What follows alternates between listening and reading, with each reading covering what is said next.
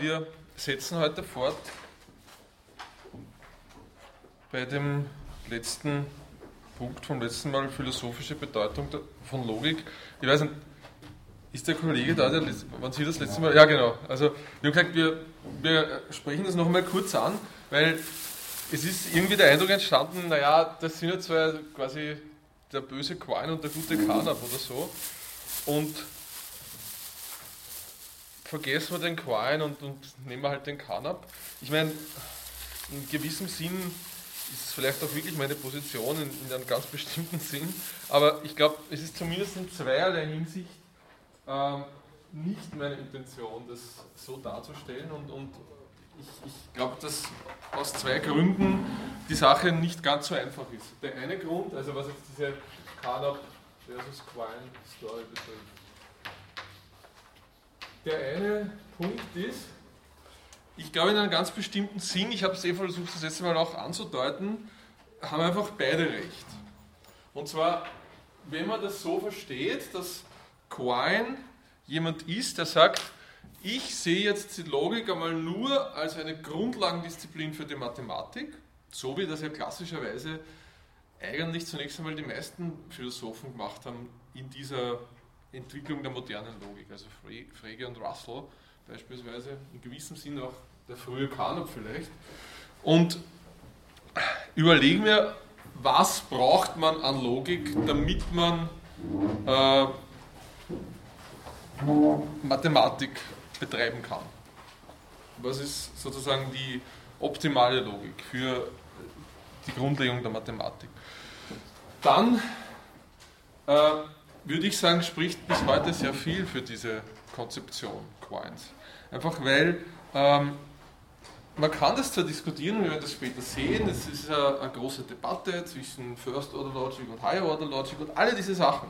Aber es ist einfach so, und das geben ja auch diejenigen zu in dieser Debatte, die dann die Second Order Logic verteidigen wollen, äh, dass man immer schwere Argumente, sozusagen, dass, dass man in einer schwierigen Situation ist, wenn man das verteidigen will, dass zunächst einmal natürlich dieses Quinesche Argument für die Logik erster Stufe im Rahmen der Mathematik etwas ist, das jeder schluckt. Ja, das sind dann sozusagen nur, das war ja, aber. Ja, also so, so ungefähr äh, läuft das ab. Das heißt, das ist einfach in einem bestimmten Sinn etwas, das niemand in Zweifel ziehen wird, dass die Logik erster Stufe diese Vorzüge hat. Es gibt da einfach gewisse metalogische Resultate.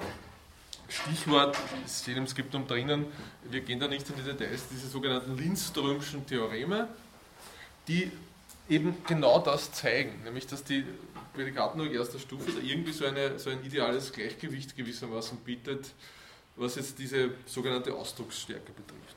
Also das heißt, der eine Punkt wäre, in gewissem Sinn reden einfach von zwei verschiedenen Dingen, weil der Kanab sagt dann eben, na gut, mich interessiert aber eben nicht nur diese mathematische Seite der Logik, sondern ich will Logik auch als ein Meta-Framework verwenden für bestimmte philosophische Anwendungen. Und da kommt man dann in ein ganz anderes Fahrwasser und kommt äh, eben nach, in fast allen Fällen zu dem Schluss, natürlich sind viel mehr verschiedene Logiken sinnvoll und viel mehr verschiedene Logiken äh, diskutierbar von einem philosophischen Standpunkt als nur diese eine Prädikatenlogik erster Stufe. Ähm, der zweite Gesichtspunkt, also in gewissem Sinn haben beide recht.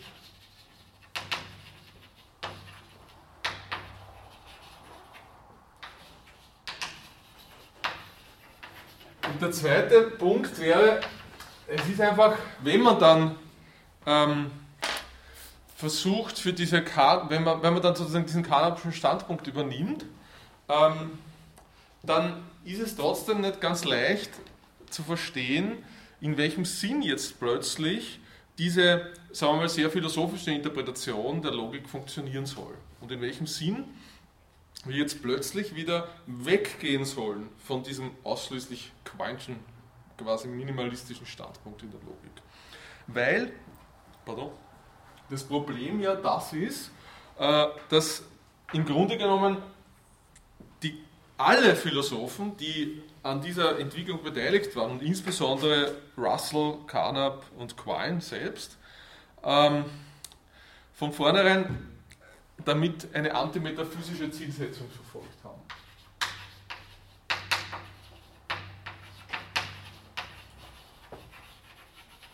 Da finden Sie Aussagen dazu bei Russell, da finden Sie ganz konkrete Aussagen bei Carnap. Beispielsweise hat Carnap einen Aufsatz geschrieben, ich glaube 1932, Überwindung der Metaphysik durch logische Analyse der Sprache. Ja, also das sagt im Grunde, der Titel sagt alles. Und natürlich hat Quine auch so eine antimetaphysische Position übernommen. Das heißt, im Grunde haben die Leute alle gesagt, das, was klassischerweise Philosophie versucht hat, beispielsweise noch bei Leibniz und Spinoza, aber auch bei Kant, Hegel und anderen Vertretern des deutschen Idealismus, nämlich äh, auf einer a priorischen Ebene irgendwelche Aussagen über die Welt zu machen und dann die Logik heranzuziehen unter Umständen, wie das zum Beispiel Leibniz gemacht hat, in gewissem Sinne auch Spinoza, also Spinoza hat diese berühmte Ethik nach der geometrischen Methode dargestellt, geschrieben, was nichts anderes ist als die Logik. Äh, das heißt, die haben alle versucht, dann in gewissem Sinn Logik als eines der Instrumente einzusetzen, um dieses a priorische Projekt oder dieses metaphysische Projekt in der Philosophie umzusetzen. Und was dann diese Leute machen, also Russell, Carnap, Quine und die ganzen analytischen Philosophen in der ersten Phase zumindest, ist, dass sie sagen, dieses, analytische, äh, dieses a priorische Projekt ist tot, das gibt es nicht mehr, mehr. Wir ersetzen das alles durch logische Analyse der Sprache, wir ersetzen das alles durch eine Philosophie, die auf Logik insofern aufbaut, als sie einfach sagt, wir haben die Logik, die, die Logik ist sozusagen eine rein mathematische Theorie, die ist was völlig Unverfängliches in metaphysischer Hinsicht und alles, was früher metaphysische Probleme waren, brechen wir jetzt herunter auf sprachphilosophische Probleme. Ja, also da gibt es im Wesentlichen, es gibt einen Aufsatz, wenn Sie das interessiert, der irgendwie da am Anfang dieses ganzen Projekts steht und wo sehr vieles von dem Ganzen drinnen steckt und das ist von Russell on Denoting. Viele sagen irgendwie, das ist quasi der, der Aufsatz der analytischen Philosophie schlechthin, weil äh, einfach viele der Ideen, die für die analytische Philosophie später entscheidend werden, in diesem, glaube ich, 1904 erschienenen Aufsatz schon drinnen stecken. Insbesondere diese Idee, dass es dass Logik eben sowas ist wie, wie logische Analyse der Sprache.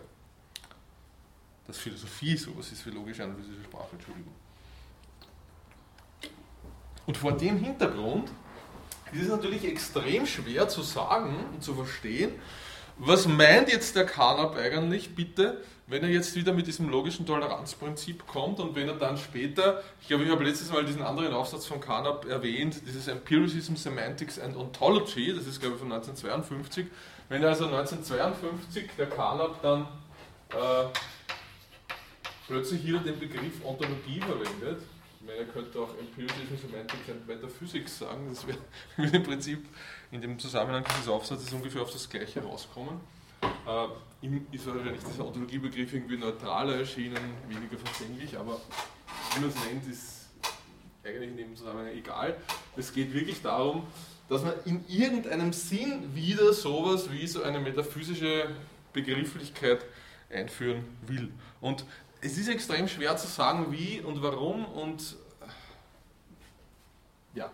Und das ist der Grund, warum also das alles nicht so einfach ist. Und äh, es gibt dann eben für dieses zweite Carnapsche Programm aus diesem Grund eben ganz unterschiedliche Interpretationen. Also es gibt die einen, die sagen, na gut, eigentlich bin ich auf dem Quine'schen Standpunkt, was es Metaphysik betrifft. Das heißt, als wenn es wirklich um die Frage geht, was existiert, oder wenn es wirklich um die, die, die Frage geht, was sind die fundamentalen Probleme der Welt, die wir ohne uns die Welt, wie sie wirklich ist, empirisch anzuschauen, beantworten können, dann bin ich Quinianer, weil dann ver vertrete ich sozusagen eine völlig heruntergekochte Ontologie.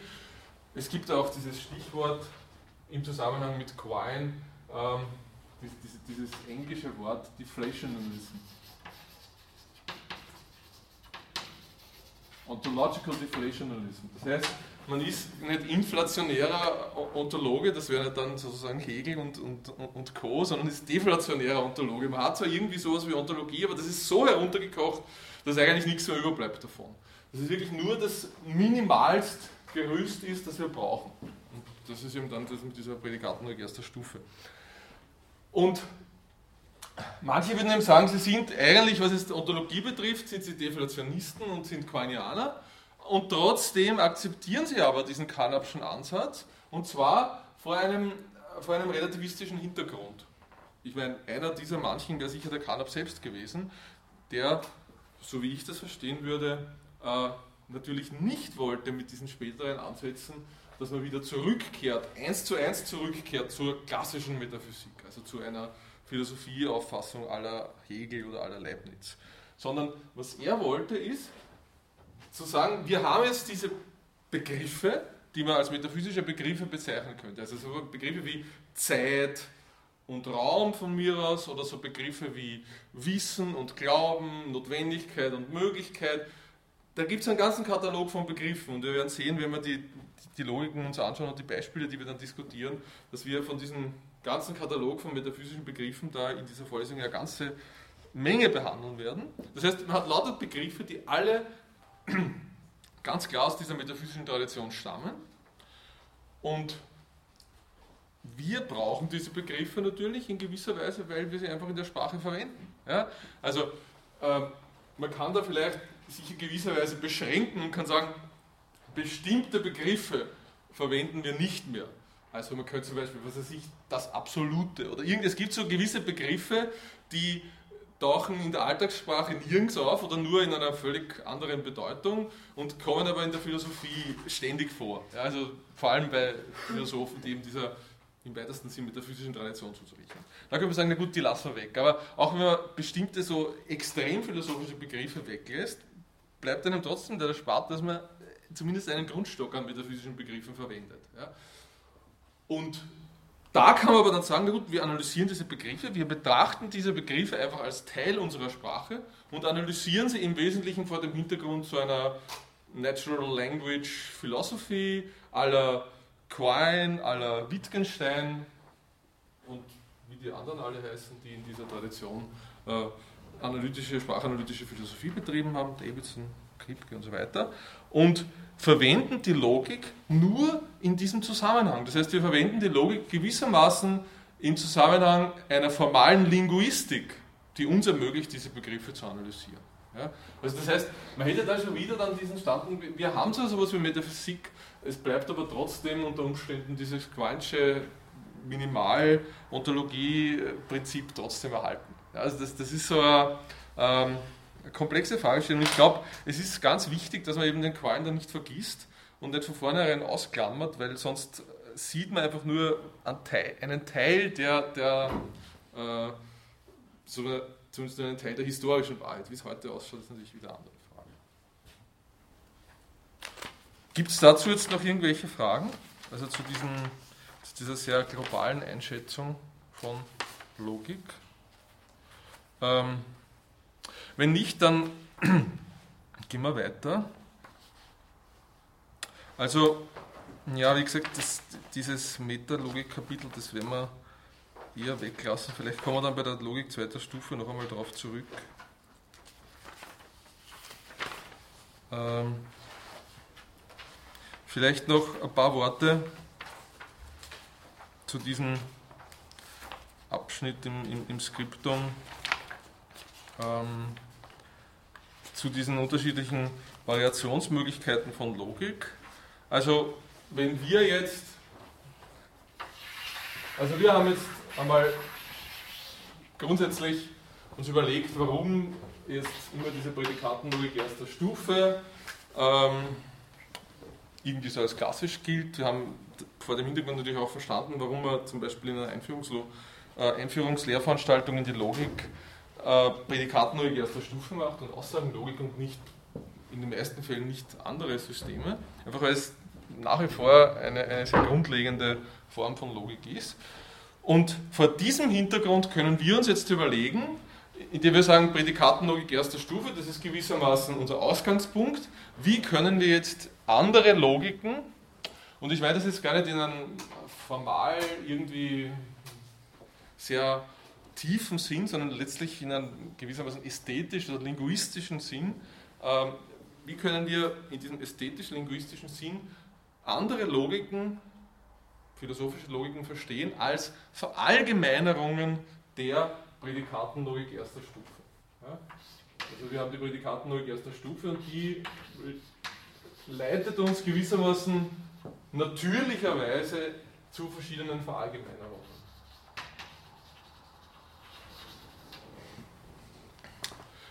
Das funktioniert sehr gut und letztlich, wenn man das macht und wenn man dieses Prinzip verfolgt, wie ich es da aufschreibe, dann bekommt man zumindest einen sehr großen Teil der philosophischen Logiken, die heute diskutiert werden. Man bekommt natürlich nicht alle, das ist ganz klar, weil die, die Debatte sehr weit ist, auch wenn man dann noch das zusammennimmt mit der meta-mathematischen Diskussion.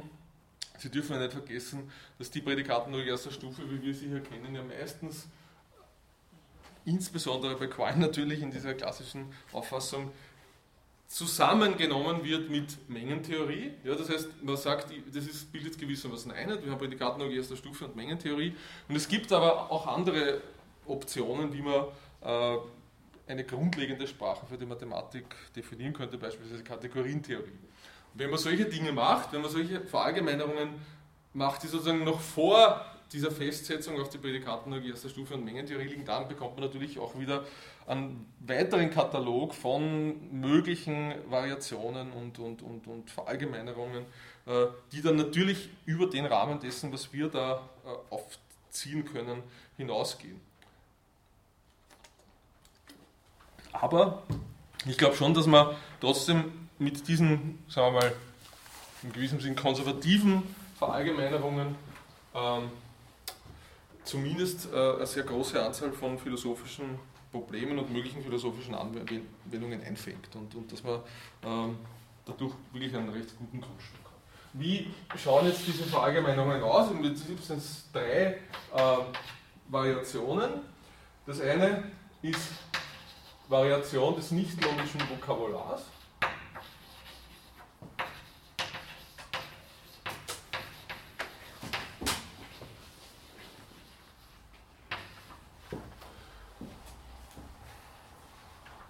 Das andere, das zweite wäre Variation des logischen Vokabulars.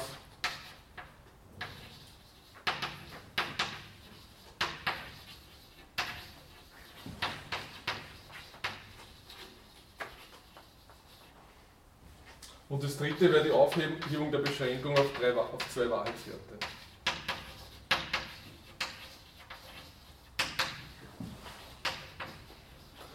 Wie gesagt, es ist eine grobe und eine eher ästhetisch-linguistische Unterscheidung, weil wenn man genau hinschauen würde, dann würde man merken, naja, eigentlich ist diese Variation des nicht-logischen Vokabulars, die wir mit der Logik höherer Stufe in Zusammenhang bringen, werden wir gleich sehen werden, etwas, das auch eine Variation des logischen Vokabulars impliziert, weil wir auch wieder eine neue zusätzliche Menge von Variablen bekommen, etc. Das heißt, es ist nicht ganz unproblematisch, diese Unterscheidung zu machen und im Detail muss man vorsichtig sein. Trotzdem würde ich sagen, von einem rein ästhetisch-linguistischen Standpunkt, wie sowas didaktisch, ist es sehr sinnvoll, das zu machen und es ist wirklich ein guter Ansatz, einfach zu verstehen, wie kriege ich einen großen Teil der Verallgemeinerungen der philosophischen Logiken, die in allen erdenklichen philosophischen Debatten eine Rolle spielen. Also ich, meine, ich würde sagen, wahrscheinlich, wenn man es quantifizieren würde, deckt man so wahrscheinlich 99% der Anwendungen ab und 1% von Anwendungen, die in einen ganz spezifischen Bereich reinfallen, der formalen äh, Philosophie, äh, müssten wir halt dann noch dazu nehmen später. Aber das, was sozusagen außerhalb der formalen Philosophie mit Logik gemacht wird, das deckt man sicher zu, zu 99% ab. Okay, äh, also Variation des nicht-logischen Vokabulars, was meine ich damit? Ich meine damit einfach, äh, dass wir zusätzlich zu dem, was, Sie sich erinnern, was war das nicht-logische Vokabular, das waren einfach diese Prädikate, einstellige, zweistellige, dreistellige Prädikate, dass wir da zusätzlich noch weitere Prädikate oder auch Funktionen definieren. Und was das bedeutet, wie wir dann später gleich sehen werden, wir werden ja heute mit dem Kapitel beginnen, ist letztlich nichts anderes, als dass wir von dieser Logik erster Stufe zu einer Logik höherer Stufe geführt werden. Also diese ganze Logik zweiter Stufe Logik, höherer Stufe, Typenlogik, Higher Order Logic, all diese Sachen äh, entstehen durch diesen Verallgemeinerungsschritt auf der Ebene des nicht logischen Vokabulars. Wie gesagt, es ist ein bisschen problematisch, weil eigentlich kriegt man auch das, muss man auch das logische Vokabular anreichern, dadurch, dass man neue Variablen reinkriegt, aber okay, lassen wir es einmal trotzdem dabei bewegen. Was meine ich jetzt als Variation des logischen Vokabulars, abgesehen von dieser Sache mit den Variablen? Da meine ich jetzt nichts anderes, als dass wir ähm, zusätzlich zu den Junktoren und Quantoren, die wir in der klassischen Logik haben, also und oder nicht, wenn dann und, und, und, und dieses es gibt einen für alle existiert, einfach zusätzliche Sprachelemente, zusätzliche Quantoren, zusätzliche Operatoren einführen. Einfach Zeichen zunächst einmal, die wir mit einer bestimmten philosophischen oder formalen Interpretation verknüpfen wollen und die wir dann entsprechend äh, in der Definition einer neuen Semantik und einer neuen Syntax äh, umsetzen. Also das heißt, ich schreibe es daher einfach, ich meine jetzt damit mit der Variation des logischen Vokabulars nicht die zusätzlichen Variablen, zuerst schon angesprochen, sondern wirklich zusätzliche Operatoren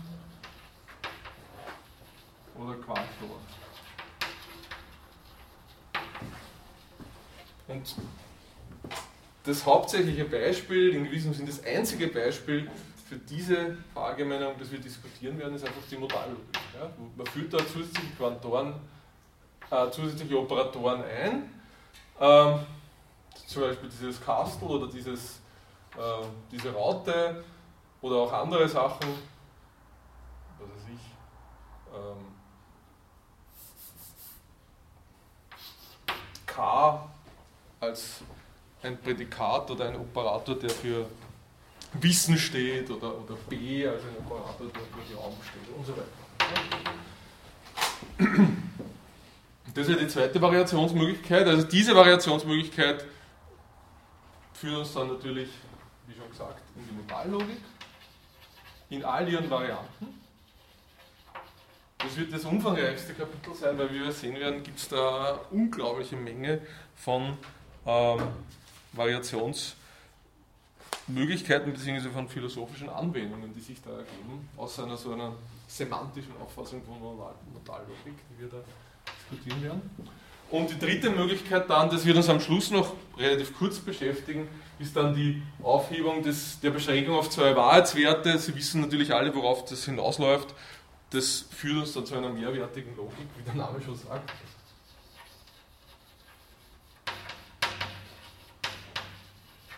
In dem Zusammenhang ist es einfach interessant, sich das einmal diese drei Dinge gegenüberzustellen, einfach wenn man sieht, dass das wirklich drei gewissermaßen voneinander unabhängige Möglichkeiten sind. Ja? Das heißt, Sie können in gewisser Weise das natürlich auch kombinieren. Ja? Das heißt, Sie können zum Beispiel sagen, ich will eine Modallogik, ich will aber zusätzlich auch, dass das eine Logik höherer Stufe ist. Und dann kriegen Sie halt eine modale Typenlogik oder eine Modallogik zweiter Stufe oder eine Modallogik dritter Stufe oder was auch immer. Das wird sehr oft gemacht, vor allem in philosophischen Diskussionen. In Lehrbüchern kommt es fast nicht vor, leider in den meisten Fällen. Wir werden es aber, naja, wir werden es zumindest erwähnen, dass das möglich ist. Eigentlich wird es bei uns auch nicht vorkommen. Aber warum kommt es nicht vor? Es kommt deswegen nicht vor in den, in den meisten Lehrbüchern, weil die Kombination dieser zwei Aspekte, und das wird im Skript an verschiedenen Stellen erwähnt, eigentlich relativ einfach ist. Ja? Das heißt, wenn ich weiß, wie Modallogik funktioniert, inklusive Quantifikation, das heißt, wenn ich weiß, wie quantifizierte Modallogik funktioniert auf der Ebene der Prädikatenlogik erster Stufe, und wenn ich weiß, wie Logik höherer Stufe funktioniert, dann kriege ich eigentlich die Kombination von beiden fast gratis dazu. Ich, ich kann mir dann gewissermaßen ad hoc überlegen, wie funktioniert ein Formalismus, der diese beiden Dinge äh, kombiniert und, und die zusätzlichen Schwierigkeiten, die dann auch dazukommen, sind, sagen wir mal, weniger, weniger sperrig und, und, und, und, und, und, und konfrontieren mit weniger seriösen philosophischen und, und, und formalen Problemen als die jeweiligen Formalismen für sich genommen. Aber wie gesagt, wir werden es ansprechen kurz und es gibt auch Literaturhinweise zu diesem, meiner Ansicht nach, sehr interessanten Thema. Also ich erwähne das ganz bewusst, genau diese Kombination, weil gerade das eben was ist, was wirklich spannend ist. Vielleicht bleibt Zeit, dass man das auch irgendwann ein bisschen aufschlüsseln, warum gerade diese Kombination spannend wäre. Und theoretisch kann man natürlich auch andere Kombinationen de sich denken. Also Sie können eine Logik höherer Stufe mit mehrwertigen Interpretationen verknüpfen, etc. etc. etc. Was vielleicht am wenigsten gemacht wird, was vielleicht die exotischste Kombination wäre, ist Modallogik und mehrwertige Logik miteinander zu kombinieren.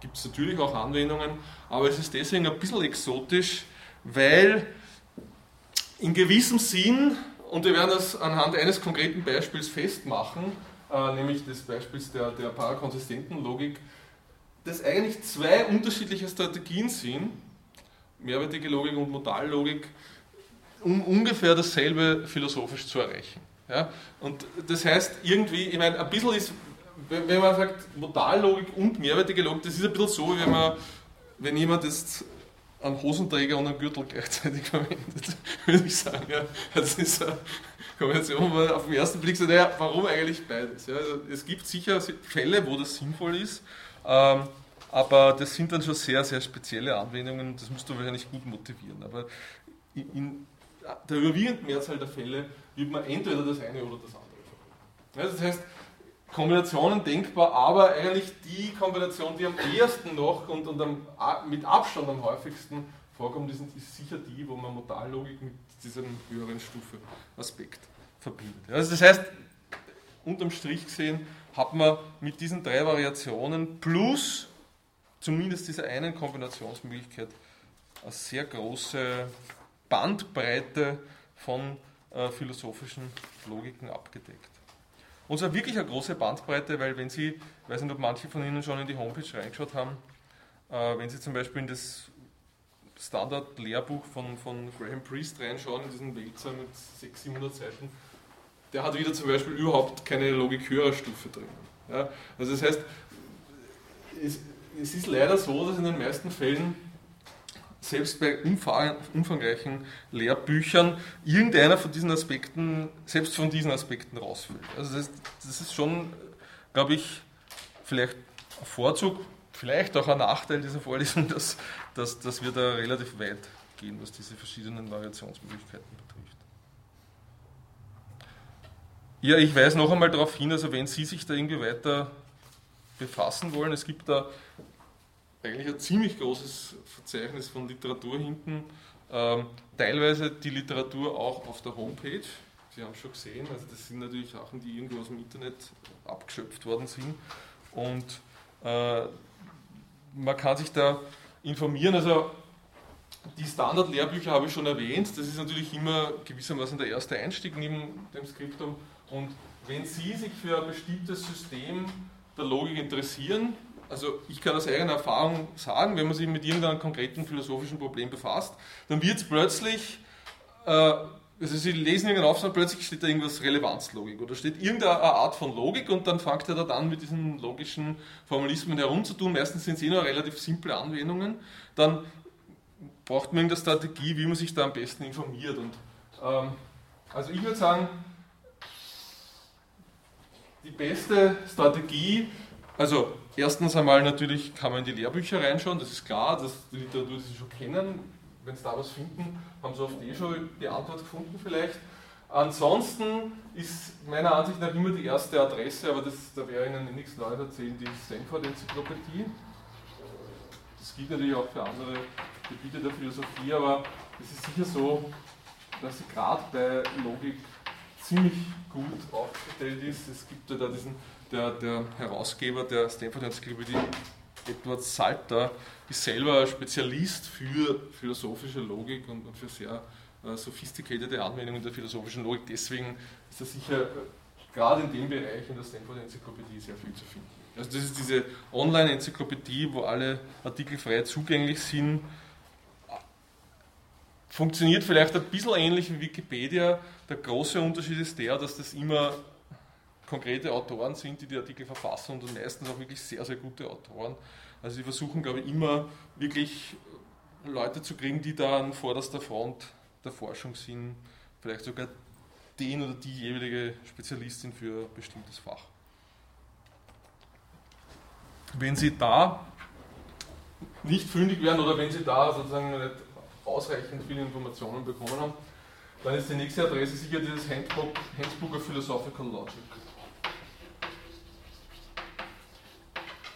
Und das finden Sie eben im, auf dieser Homepage unter dem Link zu den Literaturhinweisen. Da sind nicht, sieben Bände oder irgendwas zumindest drinnen. Die elektronischen Fassungen. Das sind wirklich so Standardartikel, teilweise ein bisschen schwieriger zu lesen, teilweise weniger schwierig, teilweise ein bisschen sperriger, teilweise weniger sperrig.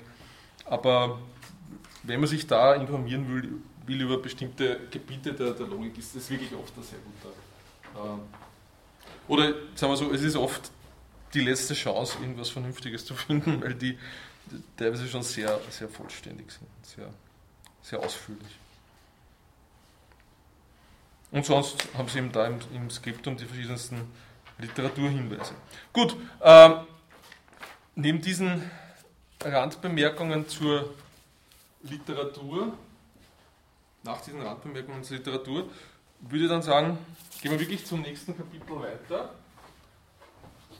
Und zwar, wir kommen jetzt zu diesem ersten Aspekt der Variation klassischer Logik, nämlich zur Logik höherer Stufe.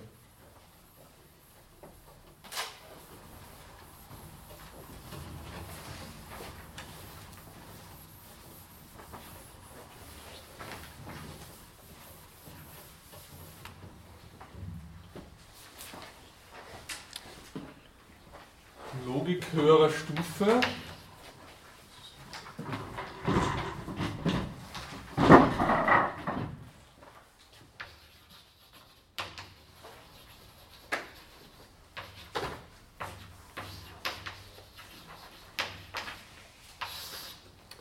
Also ich habe da jetzt gleich mit der Typenlogik angefangen, vielleicht ist es doch besser, wir überlegen uns zuerst einmal, bevor wir zur Typenlogik gehen, kurz ein bisschen Logik zweiter Stufe.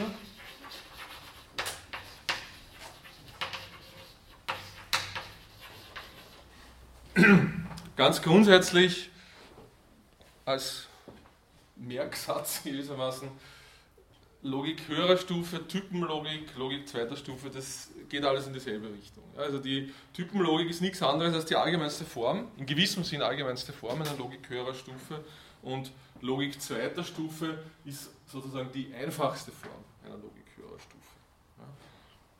Ähm, und es ist hier es ist zwar möglich, gleich mit der allgemeinsten Form anzufangen, aber vielleicht ist es doch besser, zumindest ein paar Worte zu sagen, zunächst einmal über diese einfachste Form einer Logik höherer Stufe.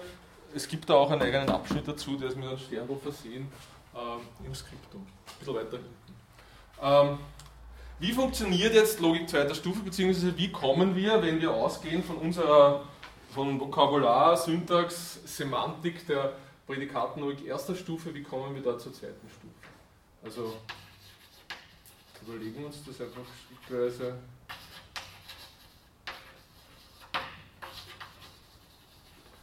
Und dann, wie gesagt, Metalogik natürlich.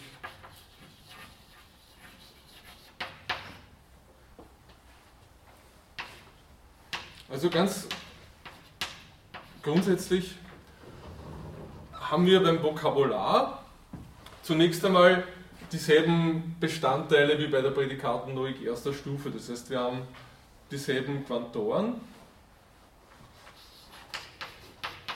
und wir haben dieselben Junktoren.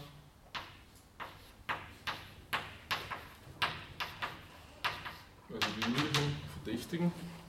Und dann haben wir auch, wenn wir wollen, also diese, diese, diese Aussagenkonstanten, haben wir gesagt, die, die nehmen wir unter Umständen mit, das ist so ein kleines Oder wir, ich glaube, wir haben es, das ist ja egal.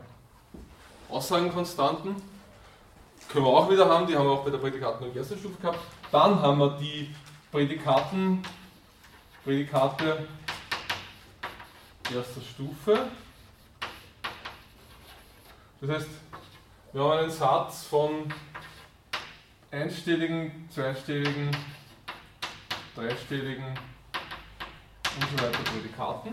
Ja, in dem Sinn, wie wir das von der Prädikatenlogik erster Stufe kennen. Das ist, wie, Sie, wie wir schon wissen, eine bisschen komplexe, komplizierte Konstruktion. Wir müssen uns immer überlegen, eigentlich ist es ein ganzes Raster von Prädikaten, die wir da kriegen. Nicht? Wir haben abzählbar viele Prädikate, einstellige Prädikate, abzählbar viele zweistellige, abzählbar viele dreistellige, abzählbar viele vierstellige und so weiter. Also eine ganze Masse von Prädikaten erster Stufe. Das ist dasselbe wie in der Prädikatenlogik erster Stufe bis dahin. Da ist überhaupt kein Unterschied. Und dann kommt eine kleine Addition dazu. Wir kriegen auch Prädikate zweiter Stufe.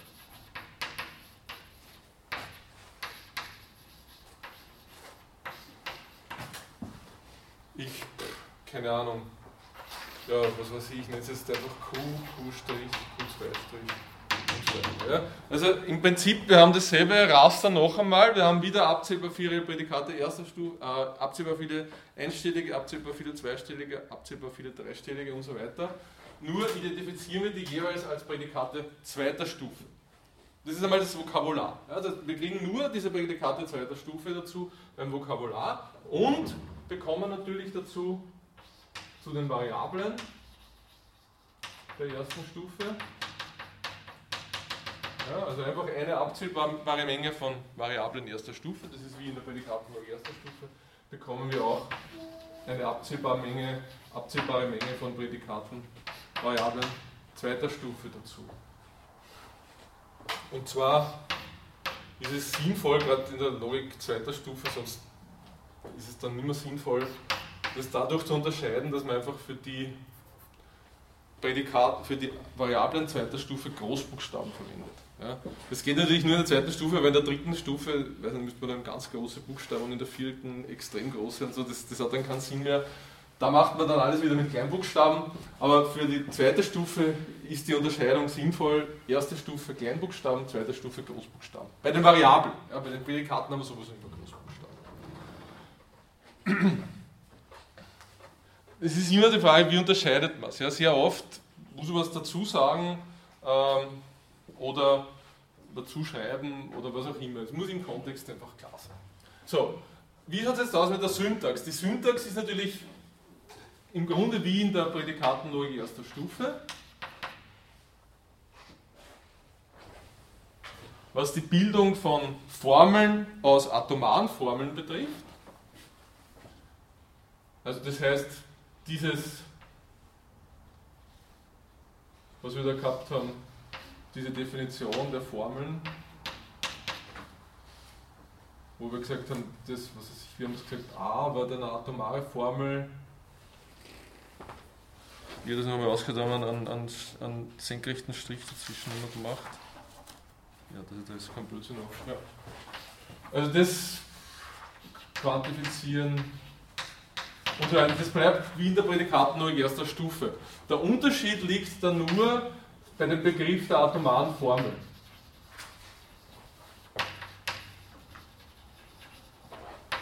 Die sind da anders definiert und zwar einfach deshalb, weil ich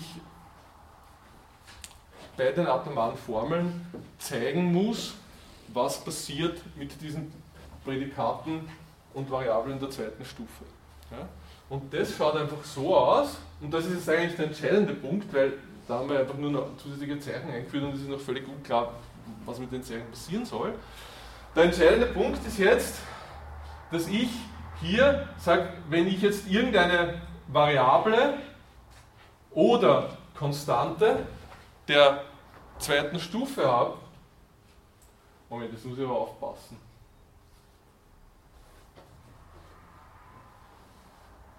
Na, wenn ich jetzt irgendeine Konstante der zweiten Stufe habe natürlich, mit so und so vielen Stellen, mit n Stellen, sagen wir mal, dann ist, ähm, und ich habe, oder, Entschuldigung, zwei Schritte.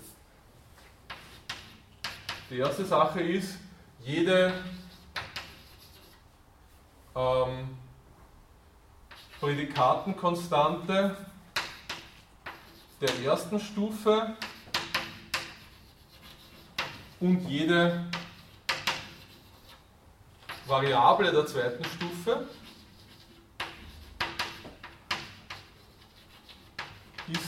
ein Term der zweiten Stufe. Ja, wenn wir die Terme der ersten Stufe mit klein t bezeichnen, dann bezeichnen wir die mit groß t. Ja? Also jede Prädikatenkonstante der ersten Stufe, jedes Drum aus diesem Satz von, von Konstanten und jede Variable der zweiten Stufe, jedes Ding aus diesem Satz von Ob Objekten der, der, zweiten Stufe ist ein Term der zweiten Stufe. Ja, das ist wichtig, das ist, ein, das ist kein Schreibfehler, sondern das ist genauso gemeint die Prädikaten, die Prädikate der ersten Stufe und die Variablen der zweiten Stufe spielen in derselben Liga. Und die bezeichnen wir jetzt mit Groß T. Und dann sage ich zweitens, wenn Q ein n-stelliges Prädikat. Der zweiten Stufe ist. Und T1 bis Tn Terme der zweiten Stufe. So ist Q von T1 bis Tn eine atomare Form.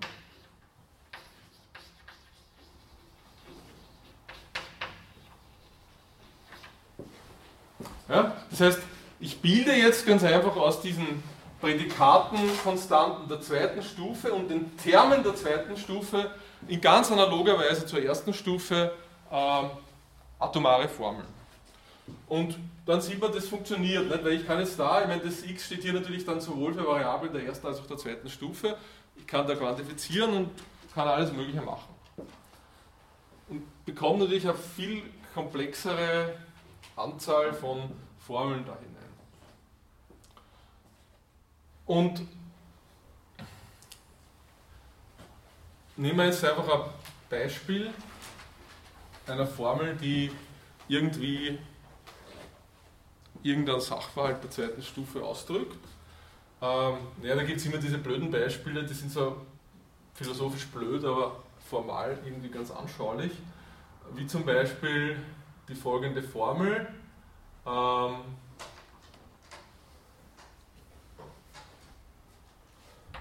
für alle x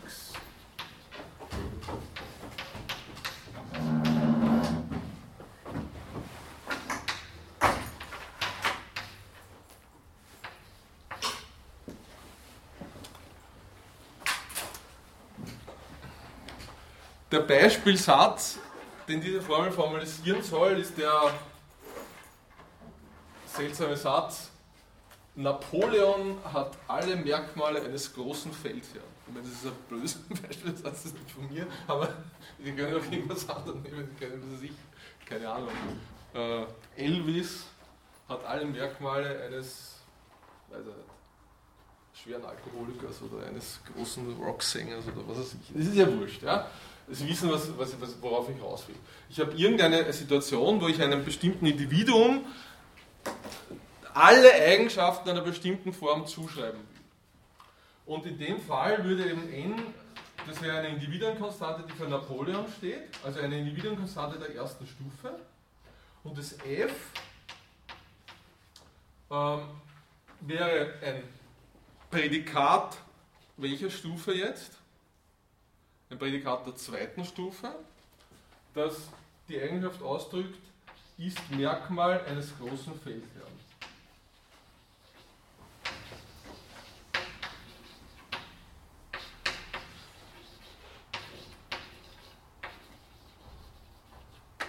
Oder wir können auch sagen, Napoleon hat alle Merkmale eines zu klein geratenen Größenwahnsinnigen. Dann ist ja das F, das wäre, das dafür steht. Ja, es ist völlig wurscht, was, das ist ja nur ein Beispiel. Okay, äh, und jetzt habe ich diese Formel. Da habe ich hier eine Variable der zweiten Stufe, also ein großgeschriebenes x. Hier habe ich dieses Prädikat f der zweiten Stufe und hier habe ich drinnen stehen das n als Individuenkonstante der ersten Stufe. Ja? Und gegeben, dass eben das n auf Napoleon referiert und f diese Merkmale eines großen Feldherrn oder eines zu klein geratenen Größenwahnsinnigen oder was auch immer ausdrückt, ähm, kann ich jetzt diese Formel entsprechend interpretieren, die dann eben nichts anderes sagt, wie für alle Merkmale x gilt, für alle Merkmale, für alle einstelligen Merkmale x gilt, oder für alle Merkmale überhaupt eigentlich, gilt, wenn x das Merkmal eines großen Feldherrn ist, dann hat Napoleon dieses Merkmal. Ja? Also das ist, überlegen Sie sich dieses Beispiel gut, wenn irgendwas unklar ist, bitte sofort sagen, weil im Wesentlichen hat man mit dem einen Beispiel eh schon fast alles verstanden, was jetzt für uns wichtig ist an, an dieser Logik zweiter Stufe. Also der entscheidende Punkt ist, dass ich hier quantifiziere über Merkmale und Aussagen über Merkmale machen kann. Und das ist, was das geht in der, in der Logik erster Stufe nicht, weil in der Logik erster Stufe habe ich eben weder diese Prädikate zweiter Stufe, also ich kann eigentlich dieses f hier nicht ausdrücken, vor allem aber habe ich in der Logik erster Stufe nicht diese Variablen zweiter Stufe. Ja? Weil ich meine, ich könnte sogar, das ist vielleicht nur ein Nebensatz, wenn ich jetzt in der Logik erster Stufe zusätzlich noch diese Prädikate einführen würde, ohne Variablen einzuführen, dann würde es immer noch eine Logik erster Stufe bleiben. Ja? Das heißt, ich könnte Konstanten zweiter Stufe, Konstanten dritter Stufe, Konstanten jeder beliebigen Stufe einführen. Solange ich mit meinen Variablen immer in der ersten Stufe bleibe, bleibt das rein metamathematisch gesehen immer eine Logik erster Stufe. Also das heißt, anders ausgedrückt, das Entscheidende und das, was, uns, was diese Logik anders macht, ist wirklich äh, sind wirklich die Variablen der zweiten Stufe, die da noch dazukommen. Weil sonst, ich meine, sonst könnte, ich könnte schon sagen, ich könnte sagen, was weiß ich, irgendein Merkmal, wenn ich nur, die, wenn ich nur dieses f hätte und nicht dieses x, dann könnte ich zwar von irgendeinem Merkmal sagen, dass es ein Merkmal des großen Feldherrn ist, und ich könnte dann auch sagen, dieses Merkmal ist Merkmal eines großen Feldherrn und Napoleon hat dieses Merkmal, aber ich könnte niemals alle Merkmale abfragen. Ja, das heißt, ich könnte immer nur sagen, naja, für alle Merkmale, die ich jetzt hier in meiner Formel konkret adressiere, gilt diese Eigenschaft, dass wenn es ein Merkmal eines großen Feldern ist, dann ist es auch ein Merkmal von Napoleon. Aber ich könnte gewissermaßen nie sicher sein, trotzdem nie sicher sein, ob die Aussage, Napoleon hat alle Merkmale eines großen Feldherrn gilt. Also das ist, wissen Sie, was ich meine? Das ist wirklich ein ganz entscheidender Punkt des Quantifizierens überhaupt. Das ist natürlich auch auf der ersten Stufe. Das wäre ungefähr das gleiche, wie wenn Sie so eine Aussage der ersten Stufe hätten, für alle x gilt, keine Ahnung, was, was wäre so ein allgemeiner Satz auf der ersten Stufe? Hat irgendwie ein Beispiel. Also ein, ein, all, ein typischer allquantifizierter Satz, ein, eine Gesetzesaussage als Formel erster Stufe, wo ich, über irgend, wo ich irgendeinem einem Objekt oder irgendwas zuschreibe, dass, dass, dass, es alle, dass es für alle Fälle gilt. Irgendeine Idee? Also wenn Sie Popper gelesen haben zum Beispiel, da sind sicher ein paar Beispiele drinnen. Also was wäre eine, eine allquantifizierte Gesetzesaussage der ersten Stufe? Irgendein Beispiel, kann ganz ein blödes sein. Also was weiß ich, zum Beispiel, der Popper hat immer dieses Beispiel. Alle Schwäne sind weiß. Bitte? Alle Schwäne sind weiß. Genau, ja, wunderbar, super. Alle Schwäne sind weiß. Ja? Also das ist, wenn ich jetzt ähm, für alle x gilt, wenn x ein Schwan ist, dann ist es weiß. Ja?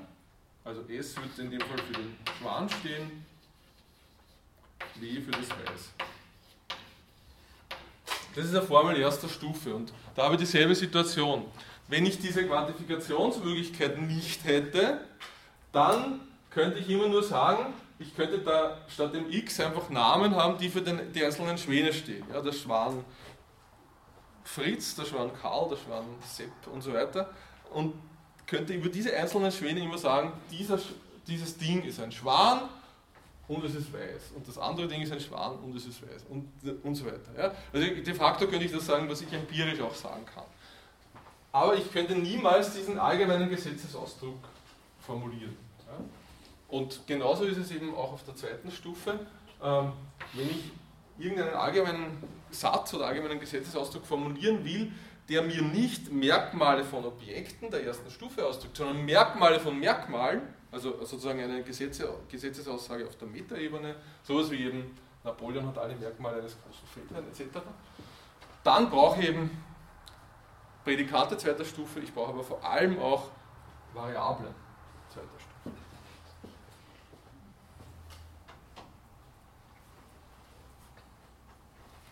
Dazu irgendwelche Fragen?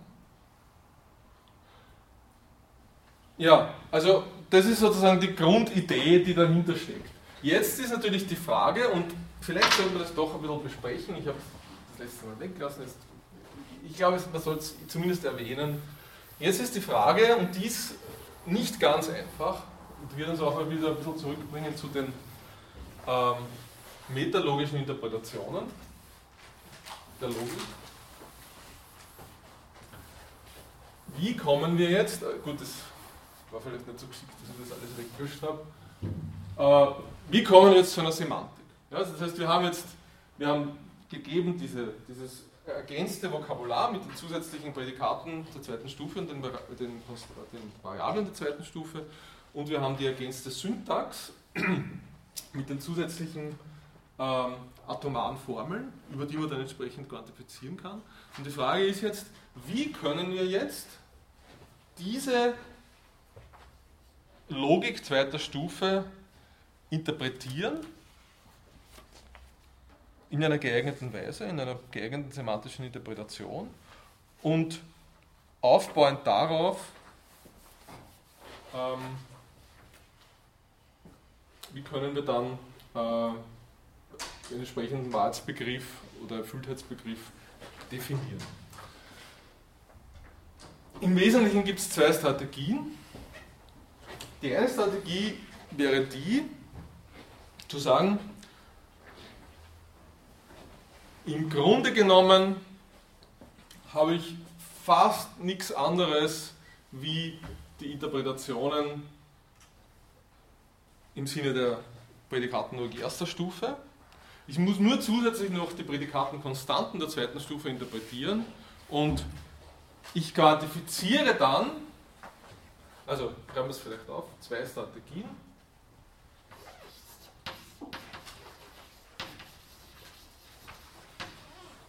Erstens, also ich muss natürlich die Prädikatenkonstanten der zweiten Stufe zusätzlich interpretieren, ne, das ist klar. Ich muss jedes dieses Q, Q' und so weiter, muss ich, muss ich jeweils ein bestimmtes Prädikat zuordnen. Das werden wir dann uns überlegen, wie das geht. Abgesehen davon wäre eine Strategie aber zu sagen, wenn ich jetzt quantifiziere, also wenn ich jetzt so eine Formel habe, der Form für alle Groß x, f von x impliziert äh, x von n, dann ist das worüber jetzt dieses x hier läuft, wenn ich quantifiziere. Also alle die Objekte, die ich adressieren muss mit diesem Allquantor, das sind einfach alle formal möglichen Relationen gegeben meine Grundmenge von, von Individuen. Ja? Das heißt, ich habe eine Grundmenge von Individuen erster Stufe, die ich festlege. Das, das kennen wir aus der Prädikatenlogik erster Stufe. Das ist diese Grunddomäne, und jetzt sage ich zum Beispiel, ähm, mir geht es jetzt da um einstellige Prädikate. Ich meine, ich kriege zwar mit dem, mit dem Quantor, also mit, dem, mit der Variable alle Prädikate, aber die anderen fallen ja alle raus. Das heißt, es geht mir da um einstellige Prädikate. Und das, was ich jetzt adressiere mit diesem x, wären einfach alle möglichen einstelligen Prädikate auf der Domänenmenge, also dieses a von Delta. Das heißt, mit anderen Worten, was sind alle möglichen einstelligen Prädikate auf diesem a von Delta? Das sind einfach alle Teilmengen von a von Delta, beziehungsweise anders ausgedrückt die Potenzmenge von a von Delta. Ja? Wenn das ein zweistelliges Prädikat wäre, worüber ich quantifizieren würde, will, dann hätte ich wieder alle zweistelligen Prädikate über dem a von Delta. Das heißt, das kartesische Produkt von a von Delta mit sich selbst und so weiter und so weiter und so weiter. Das heißt, die erste Strategie wäre die zu sagen, ich quantifiziere Quantifikation über alle, Prädik alle Prädikate. Über a von Delta. Ich meine, das ist klar. Das, das, da, diese Restriktion bleibt natürlich auch in der Prädikatenlogik zweiter Stufe erhalten. Das haben wir ja schon diskutiert. Wir haben gesagt, wir restringieren in einer semantischen Interpretation der Prädikatenlogik erster Stufe immer unsere Sprache auf einem bestimmten Universe of Discourse, nämlich eben dieses A von Delta. Das wird immer festgelegt. Was wir nicht können in der Prädikatenlogik erster Stufe ist über alle Individuen quantifizieren. Warum können wir das nicht? Nebenfrage, was ist eigentlich der Grund? Warum sagt man nicht einfach Prädikatenlogik erster Stufe? Machen wir es ganz simpel, wir quantifizieren einfach über alles. Das hat einen metamathematischen Grund oder metalogischen Grund, den wir ganz, ganz am Anfang irgendwie angedeutet haben. Hat wer eine Idee? Warum macht man das nicht? Weil am Anfang haben wir es nämlich gemacht. Also Russell oder Frege, die haben alle gesagt, wir quantifizieren einfach quer durch den Gemüsegarten. Warum macht man diese seltsame Einschränkung? Dass man sagt, ich muss mich immer auf eine Menge A von Delta festlegen. Die kann beliebig groß sein, aber ich muss sie festlegen. Das Russell-Paradoxon. Genau, ja. das ist genau der Grund. Das Russell-Paradoxon, wenn ich das nicht machen würde, dann, wenn ich diese Festlegung nicht, nicht hätte, dann würde ich automatisch, würde es automatisch darauf rauslaufen, dass ich da so etwas bräuchte wie die Menge aller Dinge oder die Menge aller Mengen etc. Irgend sowas und ich würde automatisch in dieses Russell-Paradoxon geraten. Ja? Das heißt, wir müssen einfach, damit wir das nicht haben, müssen wir schon voraussetzen, dass eine Mengentheorie definiert ist und müssen immer voraussetzen, wenn wir diese Logik verwenden, dann sind wir immer beschränkt auf eine ganz bestimmte Menge. Die kann beliebig groß sein, gegeben die Möglichkeiten der Mengentheorie. Also sie kann eine beliebig hohe Kardinalität haben. Und, aber abgesehen davon, wir müssen diese Einschränkung machen. Ja, das heißt, diese Einschränkung muss sein, aber trotzdem könnten wir ja dann der, auf der zweiten Stufe sagen, wir beschränken uns dann natürlich auf diese Domäne, aber quantifizieren dann auf der zweiten Stufe über alle formal möglichen Prädikate. Das ist ja legitim, das geht. Und weil es geht und weil es irgendwie auch sozusagen die naheliegendste Variante ist, nennt man das, wenn man das macht, die Standardsemantik.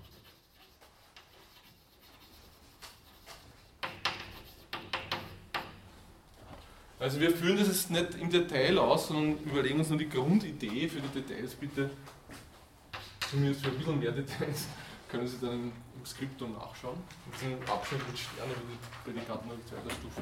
So, die zweite Möglichkeit wäre dann die, zu sagen, wir schränken auch auf der zweiten Stufe unsere Domäne der Quantifikation ein. Und wir sagen jetzt, wir quantifizieren nicht in jedem Fall über alle möglichen Prädikate, sondern wir quantifizieren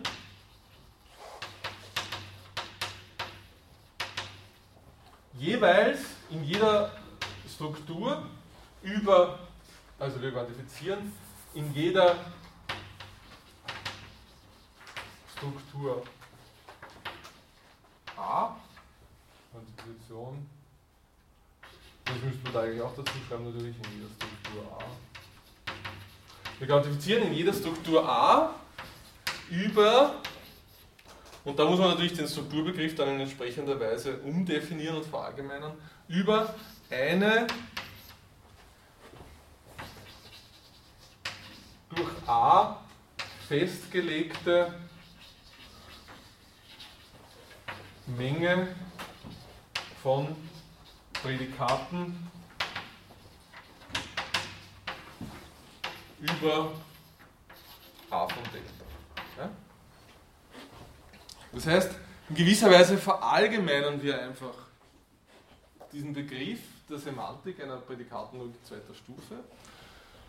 Wir sagen, wir quantifizieren nicht in jedem Fall über alle möglichen Prädikate, sondern wir quantifizieren in jeder Struktur A über, ein durch A über eine durch A festgelegte Menge von Prädikaten über A von Delta.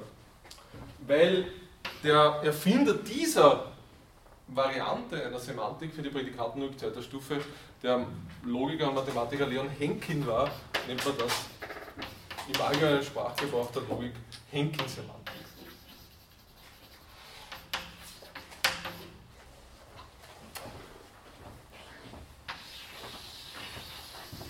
Klar ist jetzt eines. Ja? Also ist es, ist es nachvollziehbar, was ich gemeint habe? Im ersten Fall, wir haben immer alle Prädikate zum Beispiel da alle einstelligen Prädikate, alle Mengen über a von Delta, über die wir mit diesem x hier quantifizieren, weil, weil es einstellig ist. Im zweiten Fall würde dieses a, also die Struktur a, nur eine bestimmte Teilmenge der Menge aller Teilmengen von a von Delta festlegen und wir würden nur über diese Teilmenge quantifizieren. Ja? Das heißt, anders ausgedrückt, das ist eine Verallgemeinerung, 2 ist eine Verallgemeinerung von 1.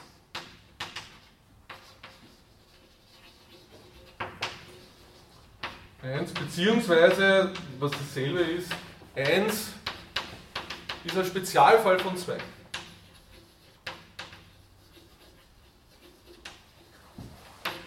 Ja?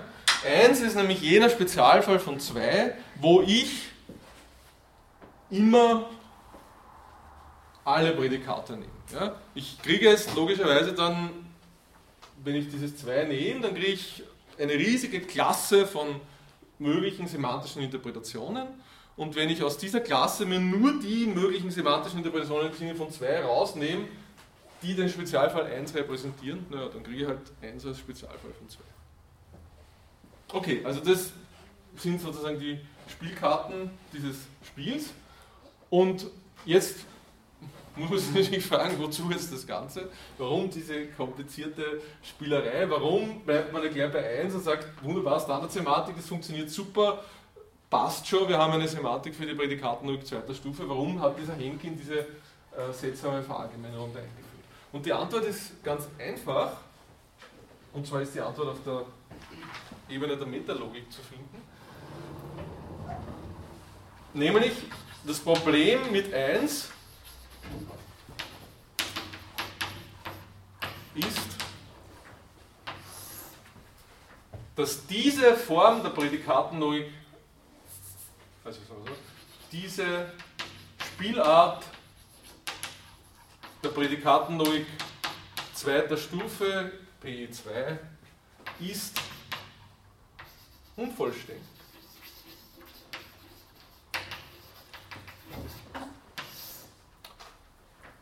Also in der Redeweise, die wir so letztes Mal eingeführt haben, müssen wir unter Anführungsstriche setzen. Das heißt, im Klartext, es gibt keinen Kalkül für die Prädikatenlogik zweiter Stufe, der in der Standardinterpretation, in der, in der Standardsemantik korrekt und vollständig ist. Und das ist natürlich eigentlich schon hart für einen Mathematiker, der, dem es darum geht, dass er immer jedes Theorem auch mit einem Kalkül ableiten können will. Ja, deswegen hat man da zunächst einmal gewissermaßen panisch reagiert und gesagt, naja gut, das ist jetzt irgendwie nicht so toll.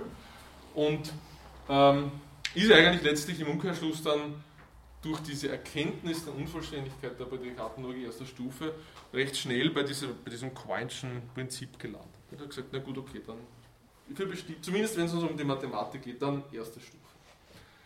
Ähm, vielleicht, bevor wir weiterreden, die Frage, was bedeutet das jetzt konkret in diesem Fall? Ja? Was bedeutet jetzt die Unvollständigkeit der Prädikatenlogik zweiter Stufe für die Praxis? Naja, was es bedeutet, kann man sich auf zwei Arten und Weisen denken. Also, wenn Sie dazu irgendwelche näheren Informationen haben wollen, es gibt ja diesen Stuart Shapiro. Das ist sozusagen der Mr. Prädikatenlogik zweiter Stufe.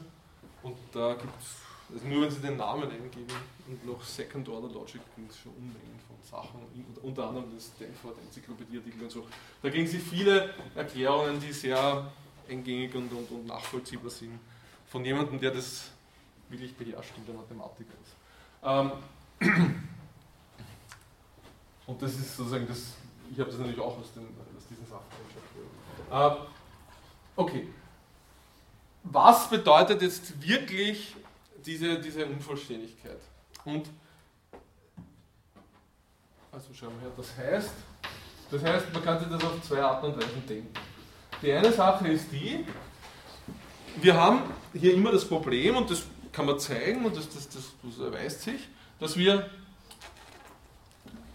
letztlich verschiedene Kalküle definieren können. Also wir können ausgehen von so einem ganz normalen äh, Baumkalkül oder, oder, oder Kalkül des natürlichen Schließens oder Hilbert-Kalkül und können dann eben zusätzliche Regeln oder zusätzliche Axiome angeben. Und letztlich ist das, was passiert, ich kann mir immer zwei, ich kann mir sozusagen einen Kalkül suchen, der einen von zwei Nachteilen hat. Ja, ich kann einen Kalkül finden, äh, der korrekt ist, in dem von uns definierten Sinn, aber unvollständig, also nicht in dem engeren, in dem unvollständigen engeren Sinn. Das heißt, der Kalkül ist zwar korrekt, das heißt, ich kann sozusagen, äh,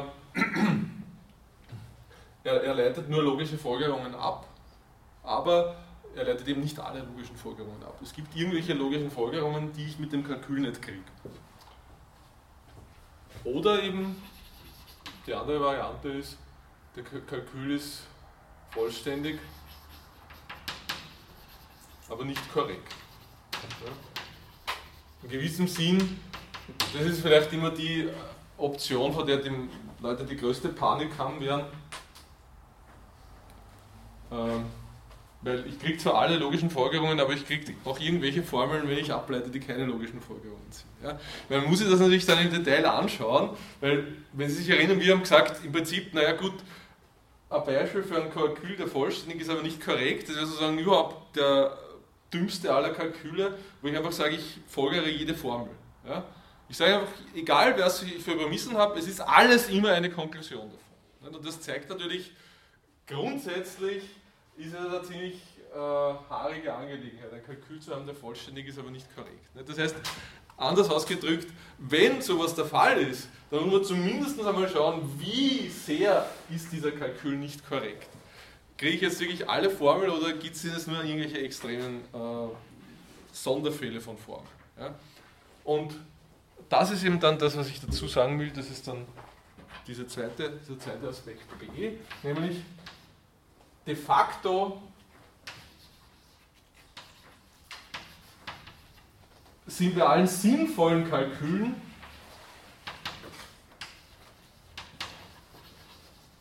also bei allen Kalkülen, die nicht irgendwie verrückt sind, in dem Sinn, dass man sagt, ich leite jetzt alle Formeln ab oder so, nur sehr seltsame Formeln von der Unvollständigkeit betroffen.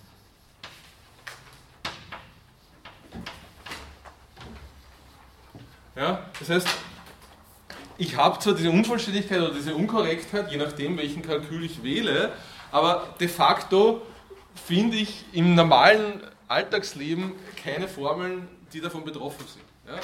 Es ist einfach so, wenn Sie sich, da müsst ihr dann in die Details hineingehen und sich das anschauen. Und das sind immer irgendwelche so ganz eigenartigen sogenannte Diagonalisierungsargumente, die es einem ermöglichen, Formeln zu konstruieren, die dann tatsächlich betroffen sind von dieser Unvollständigkeit oder Unkorrektheit.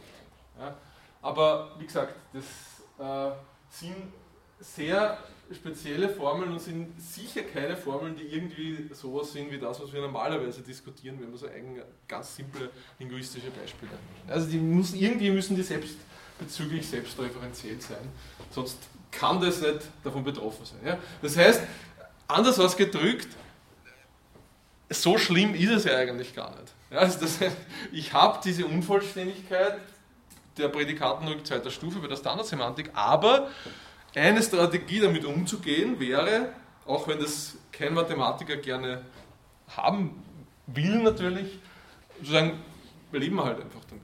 Ja, ich sage einfach, okay, das sind ein paar Formeln, die, die sind irgendwie schier, die gehen zwar nicht oder die kann ich ableiten, obwohl es nicht und so weiter, aber okay, was soll's. Im Alltagsleben, beim Arbeiten mit normalen Formeln, die nicht irgendwie von vornherein schon als irgendwas Komisches erkennbar sind, passiert mir eh nichts. Ja? Also das heißt, das wäre eine Möglichkeit, damit umzugehen. Ich meine, ob man die jetzt akzeptiert oder nicht, ist natürlich eine andere Frage. Aber für unsere Zwecke, wenn es uns nur darum geht, da irgendwelche äh, sozusagen linguistischen Fakten zu illustrieren, ist es zumindest keine völlig illegitime Strategie, würde ich sagen. Okay, also das heißt das Problem mit 1. Und jetzt kann man aber, und das ist, der, das ist die Antwort auf die Frage, warum jetzt sich dieser Henkin dieses zweite, diese zweite Sache überlegt hat. Und übrigens, das war im Grunde diese Unvollständigkeitsbeweise, die sind irgendwann einmal nach, also da gibt es diese klassischen Unvollständigkeitsbeweise, diesen Gödel und, und, dieses ganze Zeugs, das war irgendwann 32, 33. Und ich glaube, die Unvollständigkeit der Prädikatenlogik zweiter Stufe, das ist ja dann zwei, drei Jahre später, ob das nicht dieser Alonso Church gewesen ist, das weiß ich jetzt aber nicht. Ja. Das heißt, ähm, das ist relativ kurz darauf, in den 30er Jahren irgendwann gefunden worden und der Henkin war dann auch wieder ein paar Jahre später. Ich glaube, dieses Henkin-Paper zu dem Thema ist dann glaube Ende der 30er Jahre erschienen, wenn mich nicht alles täuscht. Also alles in der frühen Entwicklungszeit der mathematischen Logik. Okay, was hat der Henkin jetzt da gemacht und warum hat Henkin diese Verallgemeinerung gefunden? Naja, im Prinzip ist es ganz einfach. Die Antwort ähm, kann ich noch sagen, Vorteil von 2 ist, man muss ein bisschen vorsichtig sein, eine bestimmte Spielart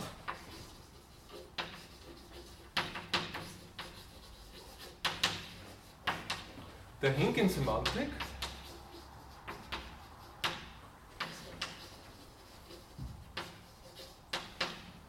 also ein Fragment der Henkin-Semantik, so könnte man das auch sagen, eine Teilklasse dieser Strukturen, die ich da kriege mit dieser Henkin-Semantik, ähm, ist tatsächlich vollständig, und zwar in dem stärkeren Sinn, den wir definiert haben.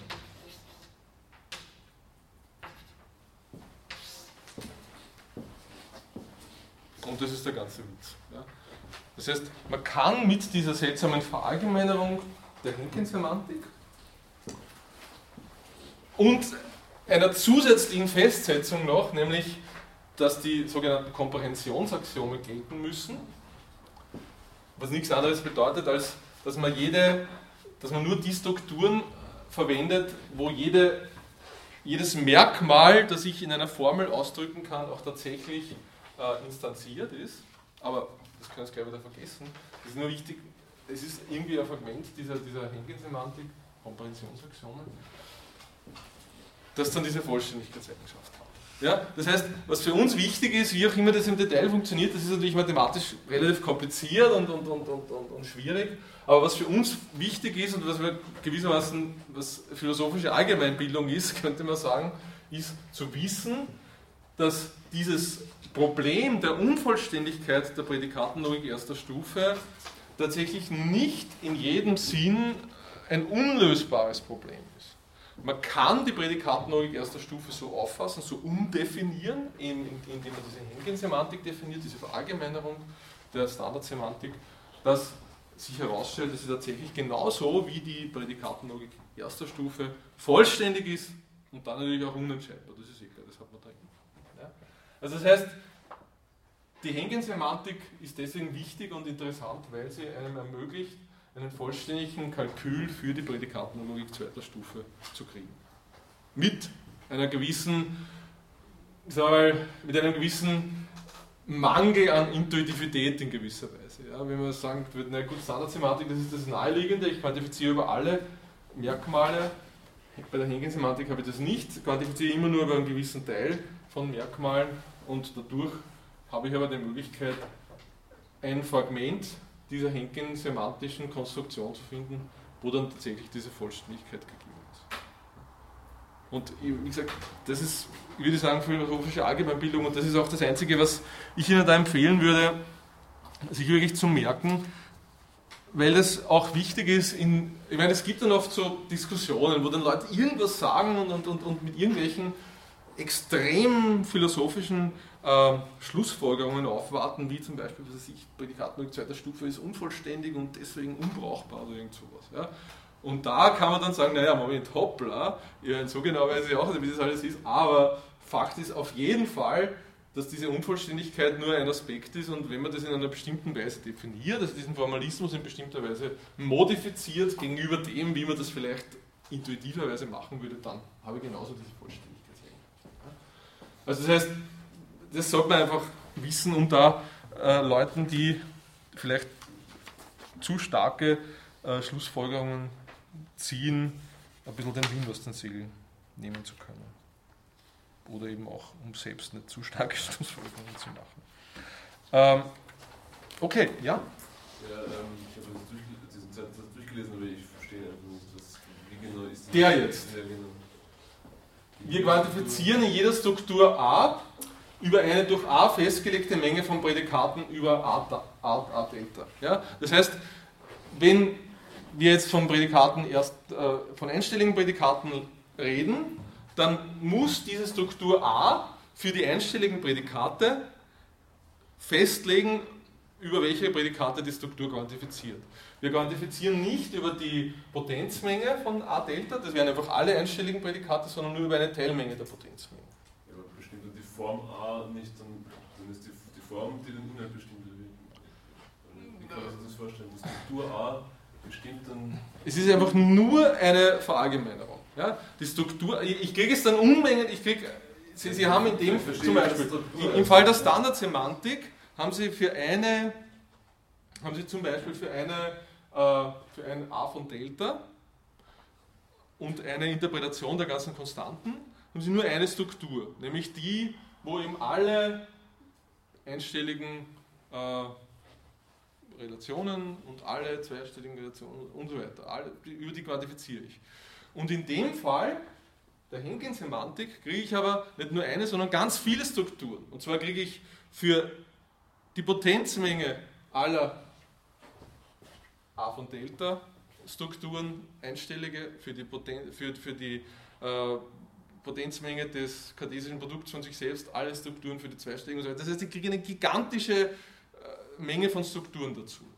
Und, gleich. und dann wähle ich aus dieser gigantischen viel, viel größeren Menge von Strukturen einen Teil mit diesen Komprehensonsaktionen. Ist im Skriptum beschrieben, wie das im Detail dann funktioniert. Und dieser Teil ist dann vollständig. Ja? Können Sie nochmal wiederholen, was genau eine Struktur ist? Weil das ist nichts Geometrisches. Nein, eine Struktur ist, äh, also wie wir das von der Prädikatenlogik erster Stufe her kennen, ist nichts anderes als eine Interpretation der einzelnen nicht logischen Bestandteile der Sprache. Ja, die Struktur legt in jeder Form von Prädikatenlogik legt sie einmal eine Domäne fest, das ist das, was wir A von Delta nennen, also dieses Universe of Discourse, und dann legt letztlich macht es dann nichts anderes noch zusätzlich als den einzelnen Konstanten, die wir da haben, den nicht logischen Konstanten entsprechende Individuen oder Prädikate zuzuordnen und dann eben im Fall der Henkin-Semantik zusätzlich noch eben diesen Bereich von Relationen, über die, die wir quantifizieren können, einzuschränken. Ja? Also das heißt, die Struktur definiert gewissermaßen die Wirklichkeit, über die wir reden. Nein, die Domäne ist im Prinzip, damit meinen wir eigentlich immer nur diese, diese Menge A von Delta, über die wir reden. Also die Domäne ist in gewisser Weise die, die, die Grundlage der Struktur.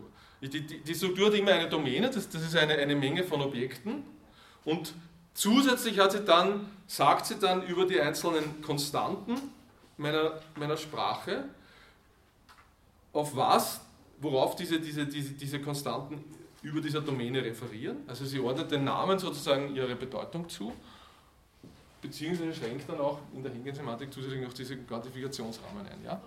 Gibt es so zwei Domänen, eine für die Variable erste Stufe und eine für die zweite Stufe? Ganz genau. Also es gibt das, so kann man das interpretieren. Nicht? Bei der Standardsemantik gibt es nur eine Domäne. Weil da, da quantifiziere ich in der, in, der, in der zweiten Stufe immer über alles. Deswegen wird es nicht eingeschränkt. Nein, weil, weil die, die Domäne, ich kann die Domäne einfach so definieren, dass ich sage, ich, ich, ich, ich lege, ja, in gewisser Weise ist der Buchstabe notwendig. Ich kann zum Beispiel sagen, ich definiere jetzt für die Prädikaten, für die Prädikate für die einstelligen Prädikate definiere ich eine Domäne A1. Ich nehme einfach alle natürlichen Zahlen. Für die zweistelligen Prädikate definiere ich eine Domäne A2 und so weiter. Immer auf der Grundlage von diesem A von Delta.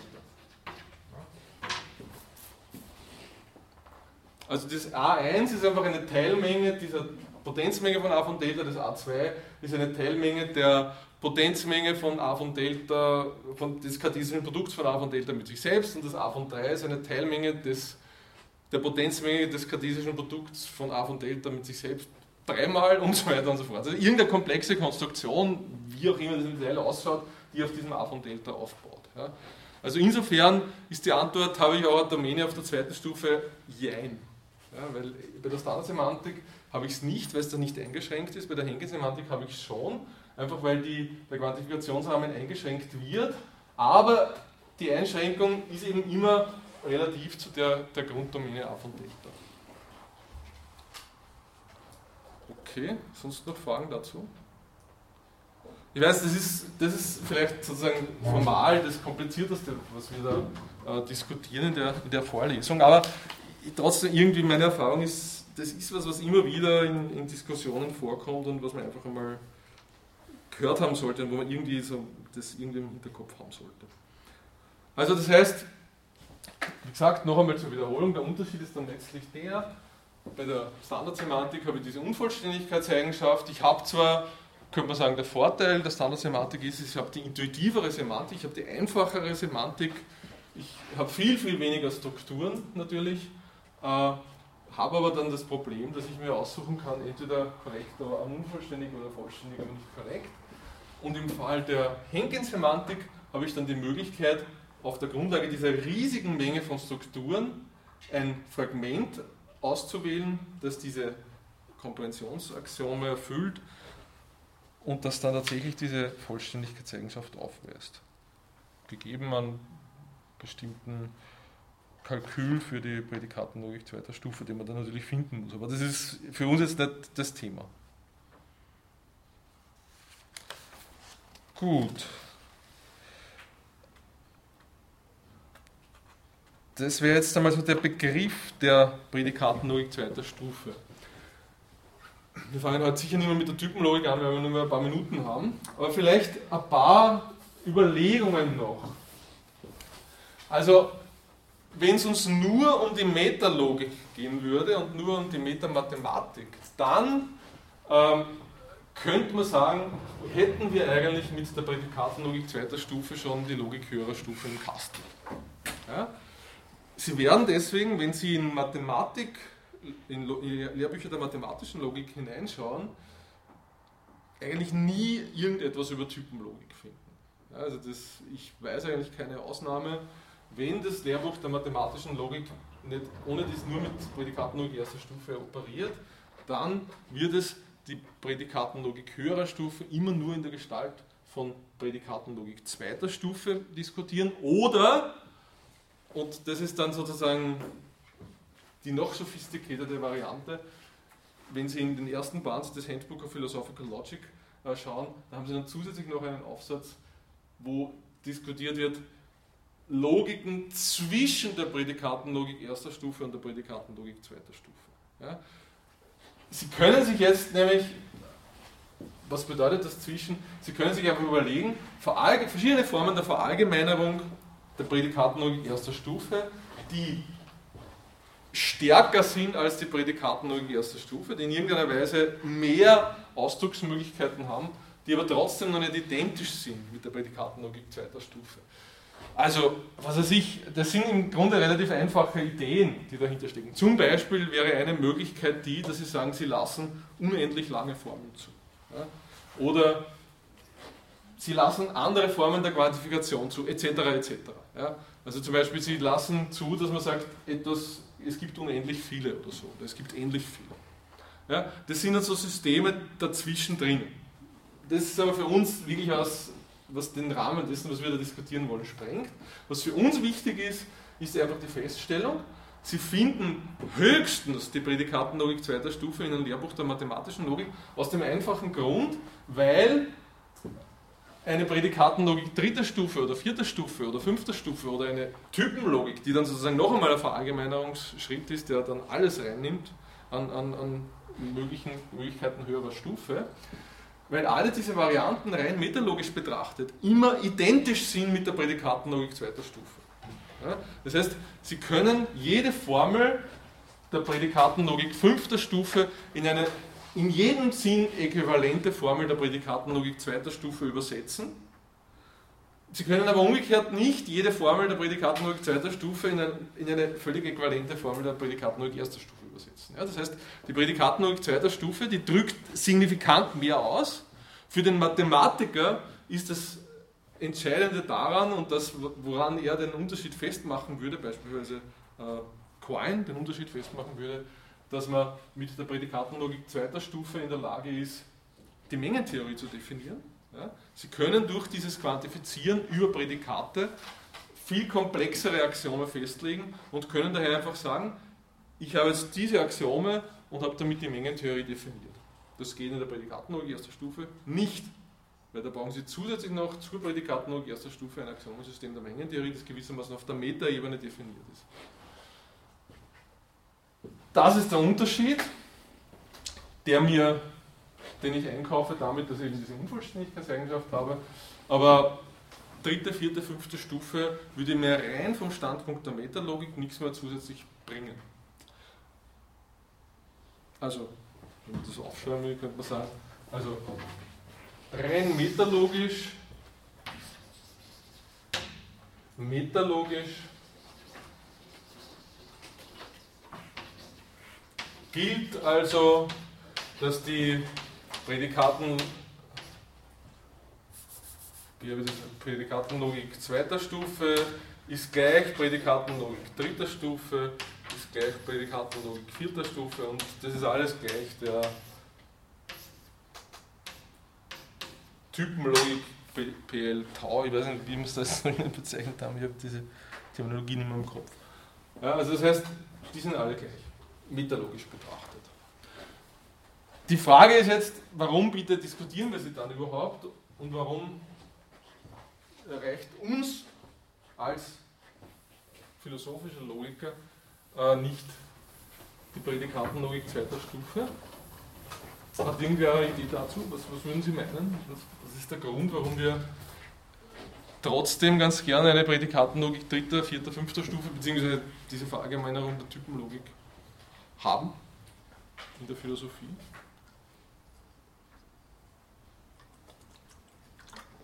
Das ist eine ziemlich simple Antwort. Ja. Also, wo es möglich ist. Bitte? Wo es möglich ist, sie zu stellen. Ja, ich meine, in gewisser Weise, ich meine, die Antwort ist ganz simpel.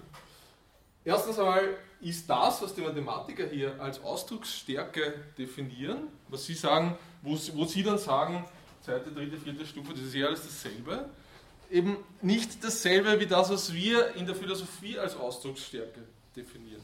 Weil für uns ist die Ausdrucksstärke einer Logik eher so ein ästhetisches Merkmal in gewissem Sinn oder vielleicht ist der Ausdruck besser, ein linguistisches Merkmal. Ja, es geht in der Ausdrucksstärke darum, welche linguistischen Sachverhalte, welche Ausdrücke, welche Zusammenhänge in einer natürlichen Sprache kann ich in dieser Logik abbilden und zwar direkt abbilden.